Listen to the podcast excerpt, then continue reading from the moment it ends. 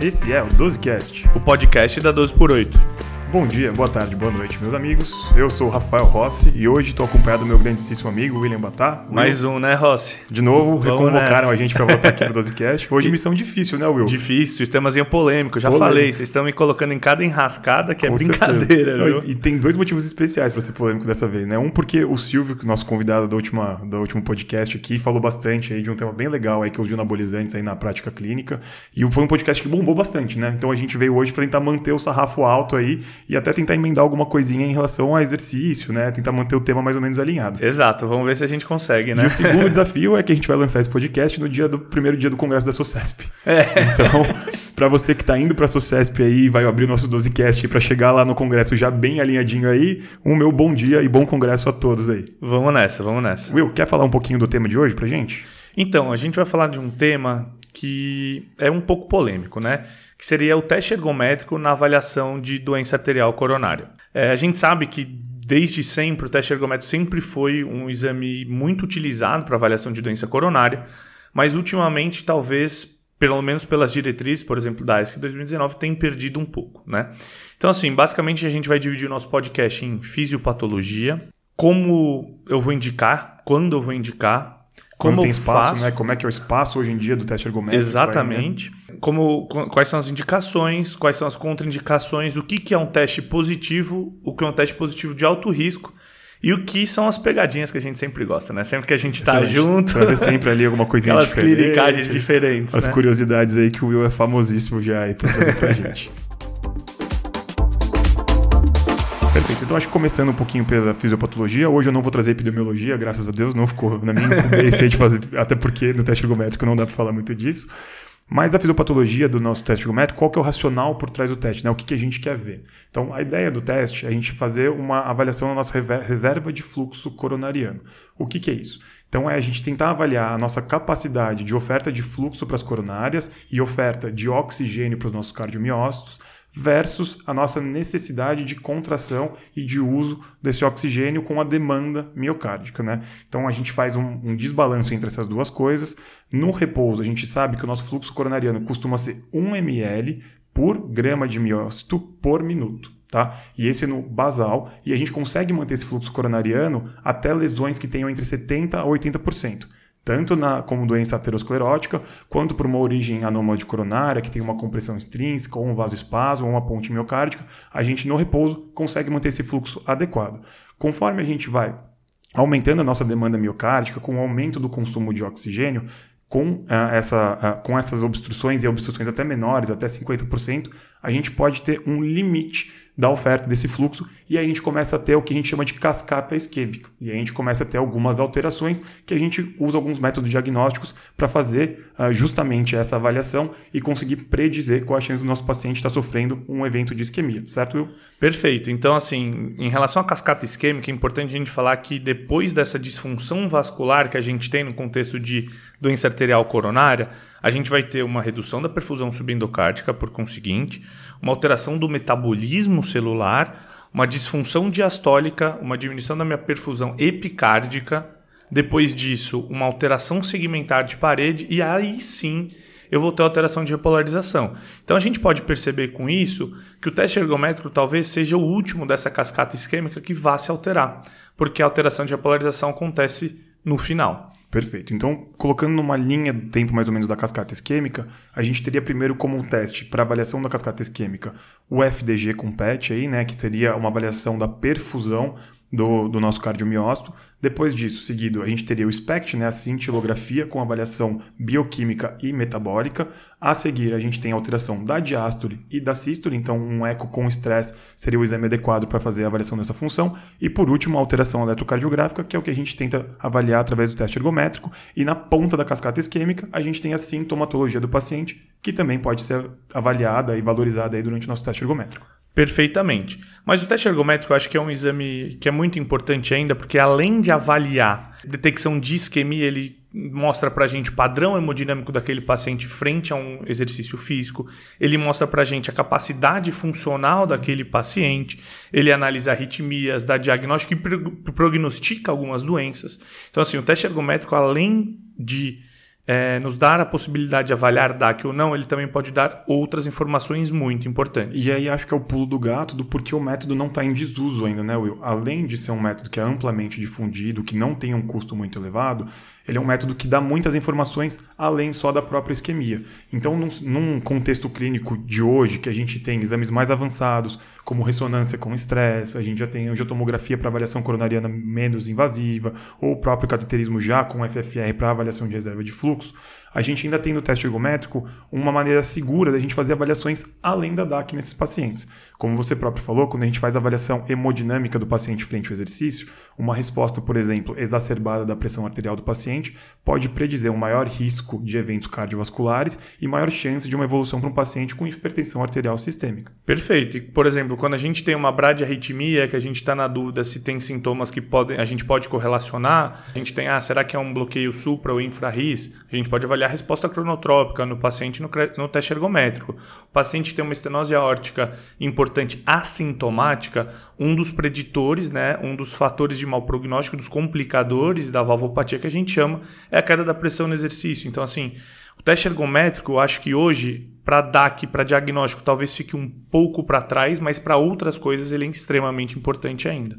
Excelente, Will. E até bem o que você falou, né? Às vezes a gente, além dessa queda da pressão do paciente com estenose aórtica, a gente também tem dúvida qual é a real capacidade funcional do nosso paciente, né? Porque é um paciente que às vezes vem assintomático no nosso consultório, mas tem alguns fatores de risco, e a gente vai até entrar nas indicações da solicitação do método, mas que a gente está em dúvida se de fato o que ele está falando para a gente é verdade, quando a gente põe na esteira, a gente transforma aquele dado que é subjetivo e coloca ele num dado objetivo. E justamente o que você estava comentando, a gente consegue prognosticar o nosso paciente, né? Então hoje a gente sabe que existe uma relação muito linear com a capacidade aeróbica do paciente e o prognóstico em relação à chance de mortalidade até no paciente. Capacidades aeróbicas mais altas, uma mortalidade muito mais baixa num período de pelo menos 5 anos.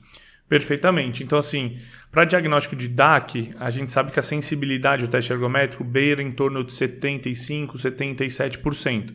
E a especificidade, ela não é boa gira em torno de 50% a depender do padrão do infra que a gente avalia. Mas, por exemplo, pela diretriz da ESC de 2019, de doença coronariana estável, minha indicação de teste ergométrico para diagnóstico virou 2B. E na diretriz anterior era 1, né? Virou 2B se eu não tenho outro método funcional ou anatômico. Mas, para a gente seguir o paciente com DAC, tem indicação classe 1 ainda pela diretriz da ESC. Pela nossa diretriz brasileira e, da, e a americana, por exemplo, ainda é classe 1 para diagnóstico também. Então acho que sim, tem seu espaço. Com certeza. E até porque, como você justamente falou, né, como um teste tem uma especificidade que não é tão legal, a nossa avaliação pré-teste do doente faz toda a diferença na hora de interpretar os dados e aí reavaliar e reclassificar esses pacientes. Né? Então a gente sempre tem que ver se é um paciente de baixo risco que está fazendo o exame, intermediário ou alto, para aí sim a gente valorizar as alterações que a gente pode encontrar durante o exame. No guideline da ESC, eles falam exatamente isso. Se eu tenho uma probabilidade pré-teste muito baixa e o exame vem negativo, eu posso confiar naquele resultado. E o contrário também. Se o meu paciente tem uma alta probabilidade pré-teste e o meu exame vem positivo, eu também confio. Só que aquele meio que é o principal, que é o que a gente quer diferenciar, talvez não consiga. Por exemplo, a Joana de 20 anos, uma dor torácica atípica, certo? Põe no teste ergométrico ele vem negativo. Beleza, ela não tem DAC. Seu João, hipertenso, diabético, doente renal crônico, tabagista, angina típica, 80 anos. Beleza, põe no teste, ele vem positivo, acabou. É, é DAC, entendeu? Esse paciente, inclusive, talvez nem precisasse do teste. Exatamente. Né? Só de olhar pra ele, hum, esse aí, cara, esse aí tá bom Você pede o CAT, se vem negativo, você fala, pô, tá errado o CAT. É, exatamente, repete aí que o, o, teste já me falou que tava positivo, então essa porcaria aí é DAC, com certeza. Né? Aí outras coisas que acho que a gente pode citar aí, falando justamente migrando para as indicações do teste, seriam aquelas, no, principalmente no, no, paciente assintomático, né? Porque saindo da residência, e hoje que eu trabalho um pouquinho mais com consultório, a gente vê que os pacientes não são toda aquela catástrofe que a gente pega durante a residência, né? Nem todo mundo é tabagista, Exatamente. 70 anos mais, é diabético, insulino dependente, com colesterol. com tronco Exatamente. de 80, né? Nem todos eles são assim, apesar da maioria, os pós-escola ser bastante nesse perfil, né? Então a gente tem muito paciente que está ali fazendo, querendo fazer seu acompanhamento, começando a pensar em atividade física, tem uma ou duas comorbidades só, e a gente tem que ver qual é a indicação para esses pacientes aí. Então, a gente entra como indicação 1 pela brasileira aí, em primeiro lugar, seriam pacientes que tenham uma história de morte súbita ou evento cardiovascular precoce na família, mesmo assintomáticos. Então, valeria a pena a gente tentar pensar em estratificar esses doentes aí. Se ele for intermediário ou alto risco. Se ele for baixo risco, mesmo com esse antecedente, a indicação cai um pouquinho, não é mais um, cai para pelo menos dois aí para a gente fazer a avaliação desses doentes. Perfeito. E homens com mais de 40 anos e mulheres acima de 40 anos que vão iniciar atividade física, talvez tenha uma indicação aí por diretriz para a gente pedir um teste ergométrico antes de começar. Perfeito. Acho que essa é a indicação mais comum que eu vejo hoje na minha prática clínica. Quem quer, principalmente pós-pandemia, acho né, que foi um momento que muita gente parou de ficou como sedentário, ficou naquela questão de home office e hoje quer voltar para atividade física, entra muito nessa questão aí de a gente avaliar justamente a resposta ao esforço desses doentes. Outra indicação muito curiosa, que seria uma indicação mais baixa aí 2B, seriam aqueles pacientes que são responsáveis por muitas vidas, né? Então, piloto, piloto de avião, de avião é motorista clássico, de né? ônibus, aquelas coisas clássicas, também, mesmo no paciente assintomático, seria indicação de a gente fazer uma avaliação do esforço desse paciente. Perfeito. Então, assim, a gente já viu um pouco da fisiopatologia, entendeu por que, que a gente pede o teste ergométrico. A gente já viu que atualmente serve para muitas outras coisas, arritmia, valvopatias, bradiotaquiarritmias, síndromes genéticas, por exemplo, QT longo, brugada, tem seu valor o teste ergométrico, mas hoje o nosso foco vai ser em DAC. E para a gente pedir o teste, a gente tem que ver duas coisas principais. Primeiro, o paciente consegue fazer essa é a melhor pergunta, atividade né? física. Para não passar aquela, é. aquela vergonha, né? Ah, dona Maria, vamos lá fazer um teste de esforço. Amputação bilateral, aí não tem Cadeirante. como. É, exato. Às vezes não é nem tão grave, assim, não é amputada, mas pô, aquela senhorinha que usa andador ou que claramente tem uma dificuldade de marcha, obviamente com teste de esteira não vai ser uma boa para esse paciente. Exatamente. Então uma limitação é, ortopédica importante já a gente já não vai pedir. E o segundo, pelo menos para avaliação de isquemia, é se a gente tem um eletro de base interpretável, né? É, por exemplo, se o paciente tem um bloqueio do ramo esquerdo, a gente não pode pedir. A gente sabe que a alteração desse, de repolarização dele é importante. Porém, ramo direito vale falar que de V1 a V4 a gente não avalia, mas o paciente com bloqueio de ramo direito a gente pode avaliar. Isso eu estou falando para avaliação de DAC. Né? Perfeito. A gente ainda tem o espaço de conseguir valorizar o eletro de esforço no paciente com bloqueio de ramo direito. Os pacientes com uma sobrecarga ventricular esquerda muito importante, também tem um prejuízo na avaliação do segmento ST, porque fica uma dúvida aí, né, em relação à alteração da repolarização, se ela é motivada de fato aí pela sobrecarga importante e pela hipertrofia que o paciente pode ter, ou se de fato existe alguma resposta isquêmica. Geralmente, quando esses pacientes apresentam uma alteração teste que é valorizado como positivo, fica até uma observação no laudo como uma possibilidade só de alteração da repolarização em decorrência aí de um padrão de strain ou de um padrão aí de uma sobrecarga muito importante. Perfeito. Ou, por exemplo, o uso de digital. Se o paciente usa digital, tem um sinal de impregnação digitálica é, e eu altero muito o meu ST, um infra maior do que um milímetro, é, eu não vou, esse teste não vai ser tão bom Não é pra, tão valorizado. Pra, assim, exatamente. Assim, né? É uma coisa que a gente tem que sempre observar. E às vezes vale aquele comentário, né? Que aquele laudo que fica meio em cima do muro, mas que é não é possível afastar isquemia, mas também não sugere isquemia, né? Fica aquele laudo que não, não ajuda muito. Por isso que o teste cai a sensibilidade, cai a especificidade, porque não é a melhor indicação para ele. Perfeito. E um fenômeno fisiopatológico incomum que a gente conhece, mais uma curiosidade. Cara, aí. o Will ele tava, tá sorrindo aqui para trazer essa curiosidade aqui para você. Exatamente. A gente chama de fenômeno de Chatterjee, né? Que é um fenômeno, fenômeno de memória do segmento ST. Por exemplo, meu cardiomiócito sofre uma alteração, por exemplo, uma arritmia ventricular, enfim, é um paciente com marca-passo em DDD com um BAV transitório com marca-passo entra e sai, por exemplo eu vou ter uma memória daquele cardiomiócito na repolarização daquele meu cardiomiócito. Por isso que a sensibilidade do meu teste cai muito nesses pacientes também, tá? Um outro detalhe interessante que a gente não falou é que pacientes com pré-excitação ventricular, né, com Wolf, por exemplo, a gente não solicita o teste para avaliação de isquemia, lembrando aqui, né? Por quê? Porque a gente tem um fenômeno da repolarização atrial. Normalmente a gente sabe que a repolarização atrial, ela cai dentro do QRS. Então, para a gente, não vai mudar muita Quase coisa. ínfimo, né? Pouquíssimo valorizável no meio Perfeito. a gente nem percebe que existe esse evento. Perfeito, mas como a gente pode ter esse fenômeno durante o teste ergométrico, minha repolarização atrial pode cair dentro do meu segmento ST e alterar meu segmento ST. Aí você professorou bruto aí, então o fenômeno Pô, de Chatterjee. É, tem, Chatterjee, isso? isso, e o fenômeno da repolarização atrial. Da repolarização atrial. que a gente não deve fazer avaliação no Perfeito, deixar tem. um lembrete aqui que quem me ensinou isso foi meu grande R igual Matheus, tá? Matheus Luan meu R igual assim que me ensinou muito de teste ergométrico, então manda um salve já para ele desde já. Pô, eu vou mandar um salve também, Matheusão, que eu aprendi junto com você. Espero que todo o 12cast tenha aprendido aí. Então fica nosso agradecimento em público aí pela professoragem. Perfeito, então. Will, mas então falamos agora aí do quando a gente não deve solicitar ou quando que a gente tem uma limitação do teste para a interpretação dele. Quando que a gente tem, de fato, um bom teste? Como é que a gente fala que o teste foi bem feito? Como é que a gente escolhe quando fazer um teste? Como é que funciona essa parte mais uh, técnica, de, de avaliação mais técnica, exatamente? Então, para a gente falar que um teste ele é positivo, né, que um teste é bom, na verdade, a metodologia é boa, primeiro eu tenho que ter atingido minha frequência cardíaca pelo menos submáxima, né? Então, para avaliação de, de isquemia no meu teste, o meu teste tem que ter atingido, o meu paciente tem que ter atingido uma frequência pelo menos submáxima. Isso é definido por uma frequência máxima de até 85%. Por exemplo, frequência estimada do meu paciente, a gente usa a fórmula de Carvonen, né? 220 menos idade, se ele atingir 85% desse limite dessa conta de subtração, perfeito. Aí a gente pode valorizar o teste, certo? Exatamente, do ponto de vista para isquemia. Outra coisa importante é o meu a carga de trabalho do meu paciente. Para eu falar que é um teste bom para isso, ele tem que pelo menos ter atingido o terceiro estágio de Bruce ou Elestad. Do protocolo né? que a gente especificou para o doente, certo? Perfeito. E como que a gente escolhe o protocolo Bruce ou Elestad? Eu acho que aqui a gente consegue usar aquele famoso shape score aí, né? Então, a gente sabe que o Bruce é um protocolo um pouquinho mais leve, né? Ele trabalha com cargas de inclinação um pouco mais altas, mas com uma carga de intensidade da esteira um pouco menor, enquanto o Elestad são protocolos um pouco mais curtos para troca e mudança da carga de velocidade da esteira, com uma elevação que demora um pouquinho mais para progredir. Então, pacientes que são mais idosos, ou crianças ou pacientes que são obesos, a gente prefere que a gente consiga completar o teste, já que a gente quer fazer a avaliação de DAC nesse momento para esses pacientes. Então a gente coloca um protocolo mais leve, que seria o de Bruce.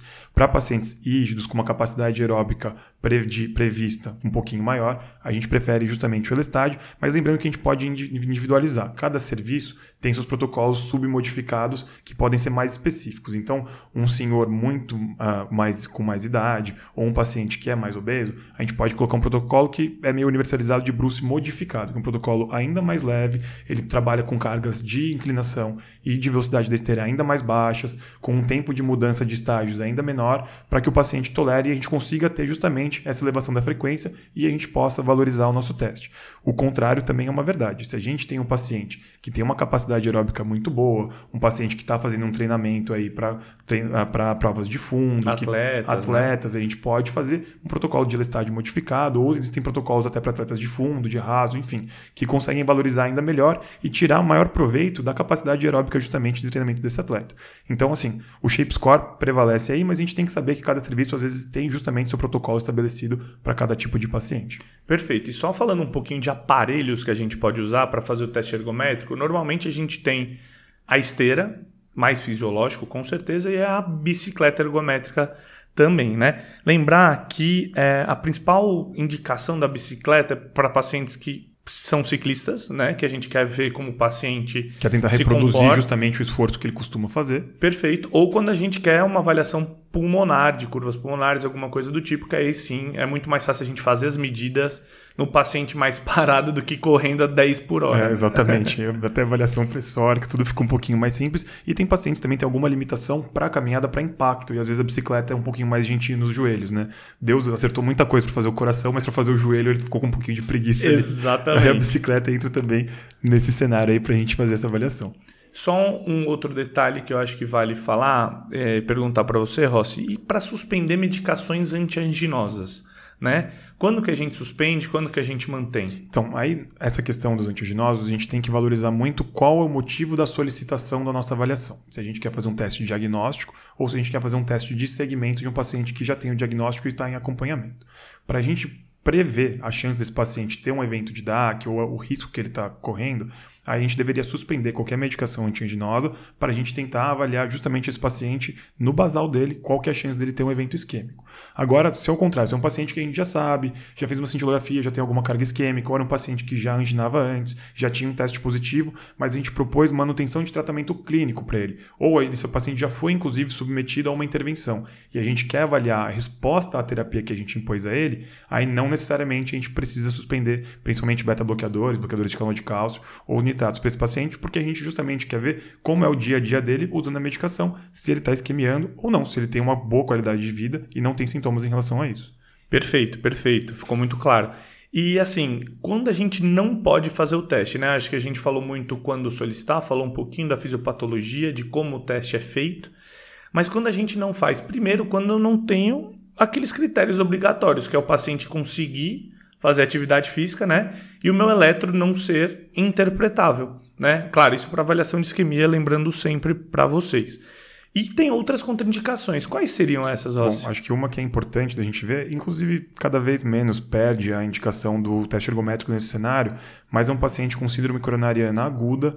Esse paciente, se ele for de baixo risco, com marcadores de necrose miocárdica negativos, que não tem alteração segmentar em exame, em exame para avaliação, que não tem alteração eletrocardiográfica, a realização de exame de esforço seria uma opção. Se ele tiver qualquer uma dessas coisas que eu acabei de citar para vocês, está absolutamente contraindicado fazer a avaliação do teste de esforço nesse paciente. Outras contraindicações que a gente pode fazer. Um paciente, por exemplo, com estenose aórtica, que o Will tinha citado previamente, mas que já é sabidamente sintomático, a gente não precisa ser sádico aqui e querer ver o paciente sofrer lá. A gente já sabe que esse paciente é sintomático, tem indicação de abordagem, então o teste de esforço não vai trazer nenhum dado adicional para a gente, só o risco do paciente fazer um esforço. Perfeito. Você vai pedir para ele ou uma TAV ou uma cirurgia que foi discutido em podcasts Exatamente, anteriores, e não, não o teste ergométrico. Exatamente, perfeito. Cardiomiopatia hipertrófica é mais ou menos a mesma ideia, né? Uhum. Se é um paciente que a gente já sabe que tem um gradiente alto, tem um septo muito grande, que tem um risco de morte súbita mais alto, também não é um exame que a gente tem que pedir. Se a gente tem alguma dúvida em relação à repercussão dessa doença, seria uma outra opção. Então, tem alguns tipos de doenças que a gente deveria privar o paciente do esforço se a gente não tem uma dúvida diagnóstica que o teste vá trazer um benefício para a gente. Claro, exatamente. Um cara hipertrófico, um gradiente de repouso maior que 50, para que, que eu vou pedir, sim, bastante sintomático, para que, que eu vou pedir uma teste ergométrica? Se né? eu sou o ecocardiografista, eu ligo e falo, irmão, pelo amor de Deus, querido, que você quer me fuder? em resumo, é isso, né? E outra é pacientes que são muito hipertensos, por exemplo, tem uma PA maior que 230 por 120, ou se ele gera hipertenso maior que 260 por 140, a gente não vai solicitar o teste nesse paciente. É, tem inúmeros riscos aí que não vão ter nenhum benefício com a avaliação, até porque a gente pode não ter nada interpretável aí. Então, melhor deixar o paciente mais alinhado, controlado as comorbidades, para então fazer a avaliação de esforço dele com um risco muito menor de hemorragia, né, de evento isquêmico, enfim, para que ele não tenha nenhum risco durante o teste. Perfeito. Bom, eu falamos como é que faz o teste, quando está indicado, quando não pode fazer, o que, que é um teste bom, o que, que não é um teste bom, mas acho que o mais importante agora, já que a gente está falando do contexto de DAC, é a interpretação das alterações eletrocardiográficas no esforço. Como é que a gente valoriza um teste para ser positivo, para não ser, o que, que a gente tem que prestar atenção aí? Perfeito. Principalmente o que a gente vai avaliar no teste ergométrico é a alteração do ST. E para avaliação do ST, a gente gosta de falar um mnemônio que é a avaliação dos três M's, né? Essa eu nunca tinha ouvido falar, velho. Essa é muito também, boa, né? né? É, o que mandou. É, que a gente avalia a morfologia, a magnitude e o momento que o meu infra acontece. Por exemplo, o que é um infra isquêmico? É um infra que ele é de padrão horizontal ou descendente. Quando a gente tem esse padrão, se ele é maior que 1 milímetro, ponto, sugere isquemia sim, tá Perfeito. bom? Positivo para isquemia, teste indiscutível, tá? Quais não são associados? Se a gente tem, por exemplo, um infraconvexo, ele está normalmente relacionado à insuficiência é, coronariana não obstrutiva, né? E a gente sugere isquemia se ele for maior do que 1,5, tá? Lembrado do que a gente falou, um que é positivo para isquemia, um que sugere isquemia. E o infrascendente também é, o infrascendente é interessante que a gente tem que avaliar aqui a probabilidade pré-teste do meu paciente. Porque né? a gente consegue valorizar tanto o momento que ele acontece quanto a magnitude que ele está presente, né, Will? Perfeitamente. Por exemplo, se a probabilidade pré-teste do meu paciente era baixa para dar, que aquele, o corte vai ser 2 milímetros no ascendente. Então a gente precisa de um infra maior para a gente poder valorizar. Perfeito. E se ele era moderada alta, intermediária alta probabilidade, a gente considera um e-mail. Por quê? Porque o infrascendente é muito comum, por exemplo, em mulheres, em pacientes que fazem mais de 10 metros de capacidade funcional. Então é um infra que é visto em pacientes que não têm DAC. Exatamente. Então, a gente tem que o ter um que poderia maior, diminuir né? ainda mais a sensibilidade e a especificidade do exame se a gente valorizasse esses valores mais intermediários, né, Will? Outra coisa que é importante a gente citar, na avaliação desse infra de padrão ascendente, a gente tem que sempre ver o ponto Y do nosso eletrocardiograma, né? Não no, no término do QRS, a gente valoriza 80 milissegundos após o término do QRS, já no segmento ST, para a gente valorizar aonde que está esse infra de desenvolvimento e qual que é a magnitude dele nesse ponto. Perfeito. Eu nem sabia desse detalhe, detalhe extremamente interessante. É, uma outra coisa é que se o infra acontece só em uma derivação, ele tem menor validade para isquemia. E a parede inferior, né, D2, D3 e AVF, ele tem menor especificidade, ou seja, uma maior chance de falso positivo. Então a gente viu a morfologia, a magnitude onde acontece e o momento, né? Então, assim, por exemplo, se o meu paciente tem um infra durante o exercício e esse infra persiste por muito tempo na recuperação, opa, esse paciente, inclusive, tem uma maior gravidade. Né? Excelente. Né? A gente tem que valorizar ainda mais essa questão da isquemia do paciente, né? Uma coisa interessante que a gente não pode pedir o teste ergométrico para é, mostrar onde está a isquemia. Por exemplo, se o meu paciente tem infra na parede anterior, eu não posso falar que a minha DA está cometida. Eu Exatamente. posso falar que ele tem talvez doença coronária obstrutiva. O infra do esforço ele guarda pouca relação com a anatomia coronariana, né? Ao contrário, se a gente tiver um supra no esforço, aí sim, aí a gente pode valorizar mais a anatomia coronariana, tentar guardar uma relação com qual a coronária cometida de acordo com o eletro, mas o infra não, ele tem uma sensibilidade muito baixa, tanto que a gente costuma não usar.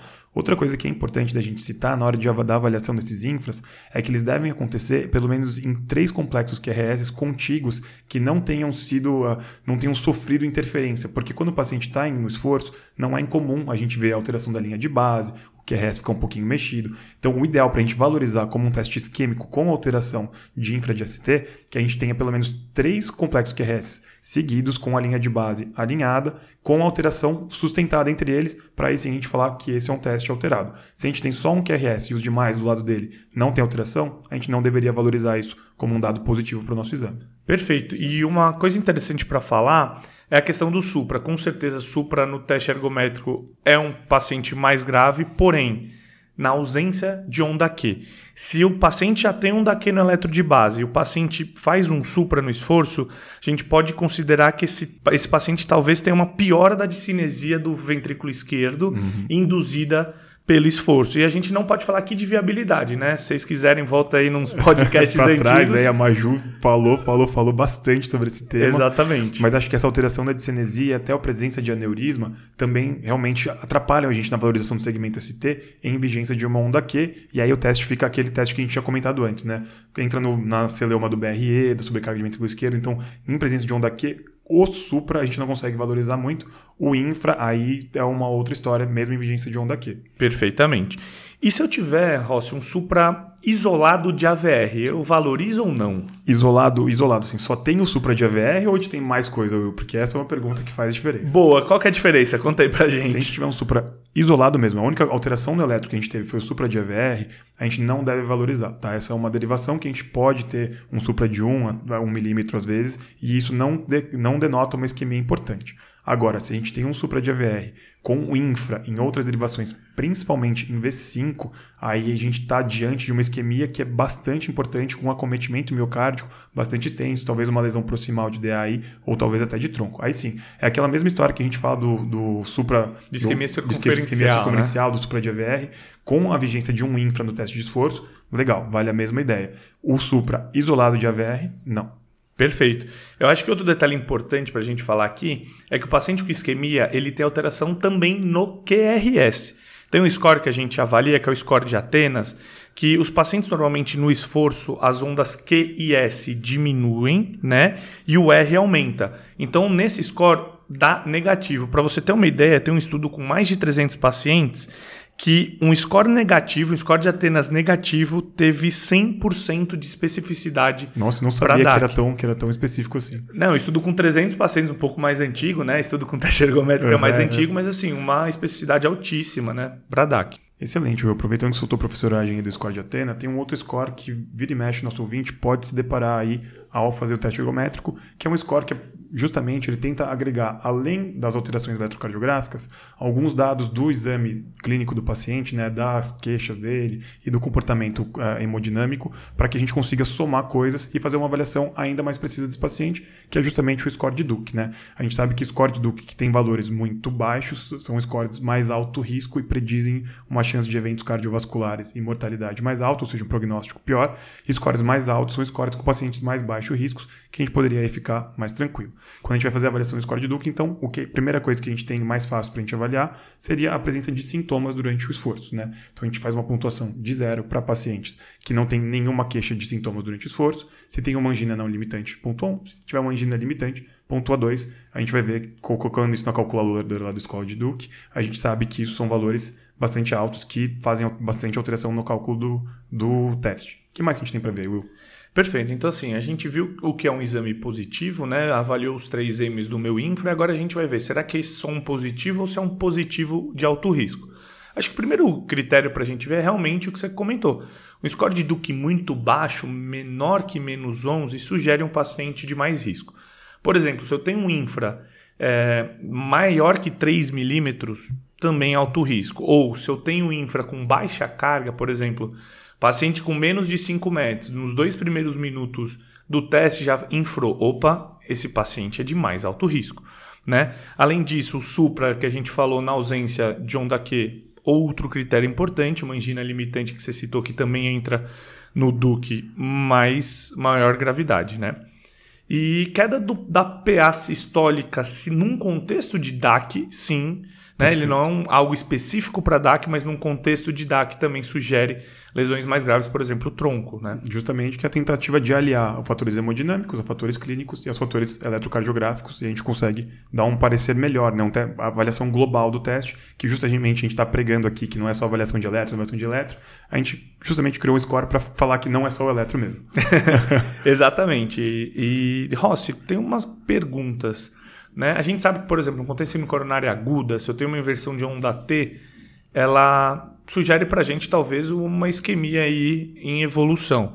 E no teste ergométrico, se eu tenho inversão de T, sugere isquemia? Então, aí é uma coisa engraçada, né, Will? No eletro de esforço, a inversão de T não sugere isquemia como no eletro de repouso e com morfologia que justamente justifique a gente pensar em isquemia. Agora, a inversão de U e aí, que é o pulo do gato, porque dificilmente a gente vê onda U. E aí, quando o paciente está batendo a 160 no exercício, é mais difícil ainda a gente, a gente avaliar. Mas caso você seja um sortudo aí, né? É que nem cabeça de bacalhau. Nunca Ninguém vi. nunca foi visto. mas está citado que existe. Tartaruga né? em cima do poste também, nunca foi visto. Mas, o Lombardi do SBT também nunca também. foi visto. Mas... o Louro José em pessoa também. Exato, exato. É justamente essa inversão de onda U. Mas caso você se depare com ela um dia, aí sim seria uma, uma, um dado bem específico aí para a gente poder falar de isquemia. Então, inversão de onda T não, mas inversão de onda U, sim. Outro detalhe importante, que eu acho que é uma pegadinha aí, é se o meu paciente faz um bloqueio de ramo esquerdo ou um bloqueio isso de ramo no dúvida, esforço, Nossa, né? Isso aí dá um problema. Muita gente fala, pô, isso sugere coronariopatia. Na verdade, não. Tem uma baixíssima especificidade para coronária. O que, que a gente sabe? Que tem um paciente faz um bloqueio de ramo no esforço, tanto esquerdo quanto direito, são achados que sugerem cardiopatia estrutural mau prognóstico, mas não guardam relação com tão, DAC especificamente. Uhum, né? Tão próximo assim, né, Will? Perfeitamente. E outra, Rossi, se eu faço muita arritmia ventricular, ou inclusive TV induzida no esforço, sugere DAC? Então, aí é uma coisa que a gente. É, é difícil, né? Mas assim, quando a gente faz arritmias ventriculares malignas, complexas, pode sugerir, mas não necessariamente indica, tá? Então, a, a presença de ectopias frequentes no esforço não tem uma relação específica com isquemia. Agora, nos primeiros momentos pós-esforço, no repouso, aí tem uma relação mais importante que a gente tem que valorizar sim e talvez colocar no laudo do nosso teste, porque é justamente quando o coração está mais sensível, né? Perfeito. A gente tá, ainda está com uma demanda miocárdica muito alta, mas a gente já começou com o, com o estímulo vagotônico também muito intenso. Então a gente ainda tem uma coronária que está bem dilatada, que está com uma demanda de oxigênio muito alta, mas o nosso fluxo começa a cair justamente nesse período. E se nesse período a gente começa a fazer arritmias ventriculares, aí a gente poderia valorizar e talvez sugerir isquemia. E a gente sabe que, na verdade, o paciente faz arritmia ventricular no esforço, talvez ele tenha um pior prognóstico, talvez esteja associado também a cardiopatia estrutural, a canalopatias, mas isquemia a gente fica na dúvida, varia mais ou menos de cada caso. Exatamente. Até por isso que tem gente que não encaminhou esse paciente para pronto-socorro. Fez uma TV ali durante o exercício, parou, melhorou, resolveu, aí beleza, coloca no seu laudo lá e o paciente não necessariamente precisa ser internado, submetido a CAT por conta justamente de não guardar essa relação tão importante. Perfeito. E para finalizar, óbvio que eu ia trazer uma clinicagem, né? Eu tô esperando só o que o Will vai soltar aqui aí para saideira. A gente tem que ter uma atenção especial aos bloqueios divisionais, principalmente ao BDAS, né? O bloqueio divisional antero-superior esquerdo. Porque pacientes que fazem BDAS transitório durante o esforço guardam uma relação importante com lesão de DA proximal. Tá? Pra você ter uma noção. É estranho, né? Você fala, cara, o cara fez bloqueio de ramo. E beleza. E beleza. Tudo bem. Não tem nada ah, a ver com isso aí tá viajando, cardiopatia estrutural. Agora Mas BDAS. um BDAS não, aí é, beleza. Fudeu. Mas enfim, guarda lesão, é, guarda correlação com lesão de DA proximal. Pô, essa aí eu aprendi, essa eu não tinha a menor ideia, bicho. É, essa daí é. Sempre vem. Tem, sempre tem que ter clinicagem, né, Rossi? É, monstruoso. Então, Rossi, faz, vamos fazer assim. Resume pra gente o que a gente falou, o que, que você acha do papel hoje em dia do teste ergométrico na DAC. Perfeito. Acho que o teste ainda tem um espaço bastante importante, amplamente disponível, fácil e rápido a gente solicitar. É um teste que agrega valores além da interpretação eletrocardiográfica, então ele dá mais dados além só da pesquisa de isquemia, dá prognóstico para a gente em relação à capacidade aeróbica, tem uma chance de predizer risco de evolução para comorbidades do nosso paciente, tem a capacidade de predizer também qual é a chance do paciente que tem uma bradicardia, por exemplo, de fato ter uma bradicardia mais maligna ou se é uma bradicardia benigna do nosso paciente. E associado a tudo isso, a gente ainda tem um, uma boa capacidade de predição de DAC se a gente fizer um teste bem solicitado e bem avaliado. Então, se a gente avalia os fatores de risco e as características de dor ou de pacientes assintomáticos antes de solicitar, a gente pode ter uma predição boa. Então, eu diria que existe um papel bom desde que quem solicita saiba interpretar o porquê solicitou e quando receber os resultados saiba interpretar o que foi visto durante o teste. Perfeito. E você, Will, o que você acha ali do. Cara, eu acho, eu concordo com você, tá? Eu acho que assim, ah, peguei um paciente aquele risco intermediário, aquela dona Maria de 50 anos, uma angina típica, ela é hipertensa, dislipidêmica, mas assim, não tem tanto fator de risco, a dor não convence tanto, a gente coloca numa, numa, numa tabela de risco, por exemplo, Diamond Forrester, que a gente não usa muito mais, mas por exemplo, a tabela de Juarez e Orozco da Sociedade da, da Guideline da ESC de 2019 deu probabilidade intermediária. Nessa paciente, eu acho que o teste ergométrico não ajude tanto, tá? Talvez ele prognostique muito bem, né? Mas para diagnóstico de DAC eu realmente concordo um pouco com a ESC. Então a gente tem outros métodos excelentes. É fácil Mas... concordar com a ESC, né, Will? É. Desculpa, ESC, eu concordo com vocês nesse caso. Nesse é, caso. Mas assim, o teste ergométrico é um exame amplamente difundido. Por exemplo, se eu estou no interior de lugares longínquos assim. O teste ergométrico é mais disponível, por exemplo, que uma cintila, né? Então, acho que pro contexto Brasil, eu acho que o teste ergométrico sim ainda tem seu papel. E claro, ajuda muito nos extremos. A Joana, que é residente de clínica, tem 27 anos, está com uma dor atípica, o teste ergométrico vem negativo, beleza. Ele me ajuda. E talvez seja justamente o teste, o teste de eleição para Joana fazer nesse cenário. Com né? certeza, com certeza. Ah, Joana putz, deu baixo risco, mas ela quer um teste não invasivo, ela quer ver que se não tem DAC, eu acho que o teste ergométrico entra bem. Ou no seu João, que eu não tenho outro teste para fazer, seu João que é hipertenso, diabético, que a gente falou antes, tabagista com angina típica. Beleza, eu não tenho outro teste, pediu o teste ergométrico, ele veio positivo, tá bom, seu João tem DAC. Perfeito. Perfeito. Então, acho que justamente o que você falou é uma coisa interessante. Além das informações de DAC em relação ao diagnóstico, o acompanhamento ainda é um teste que vai ser muito utilizado, justamente para a gente avaliar resposta terapêutica e a correspondência de sintomas que esse paciente tem. Ou seja, ainda é um teste que vai ser muito utilizado, ainda bem, apesar de sim, a gente tem que assumir que existem testes melhores para alguns pacientes selecionados no contexto de diagnóstico hoje em dia. Perfeito. Excelente, Will. Acho que a gente conseguiu aí quase 40 minutos aí falando de teste ergométrico sem citar os pormenores em relação à arritmia. Eu pensei que ia ser uns 20, viu? Eu também, cara. Eu achei que a gente não ia conseguir ter, falar de tudo que a gente precisava, mas, pô, acho que acabou sendo uma revisão bem completinha aí do tema. Queria te agradecer muito aí de novo por participar do Dosecast comigo. Pô, essa é dupla aqui honra. já tá famosa. É, exatamente, né? velho. O pessoal vai começar a pedir senha para participar do Dosecast com a gente. Com certeza.